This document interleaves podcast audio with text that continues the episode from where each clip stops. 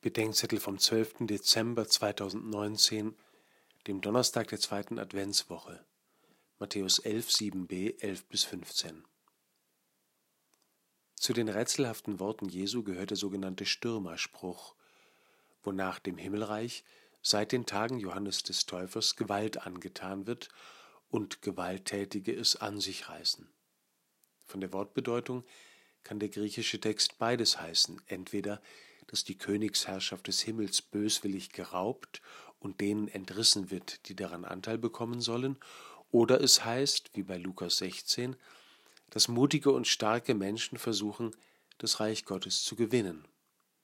Der Kontext bei Matthäus legt eher die negative Deutung nahe.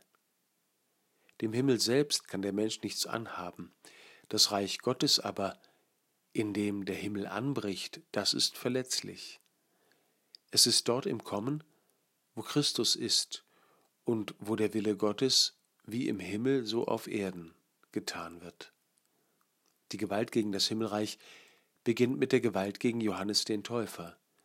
Sie gipfelt im Tod Jesu und setzt sich fort im Leiden seiner Jünger und derer, mit denen sich Jesus verbunden hat, besonders den Kleinen und Armen, und sie geht weiter, wo von innen oder außen bekämpft wird, was in der Kirche gut und heilig ist. Auch wir in der Kirche sind gefährdet, zu denen zu gehören, die das Himmelreich an sich reißen und nach der Heiligkeit Gottes in der Welt krapschen, sei es, indem wir so tun, als gäbe es sie nicht, sei es, indem wir sie für uns reklamieren, sei es, indem wir sie den Kleinsten, den von Gott Geheiligten, streitig machen.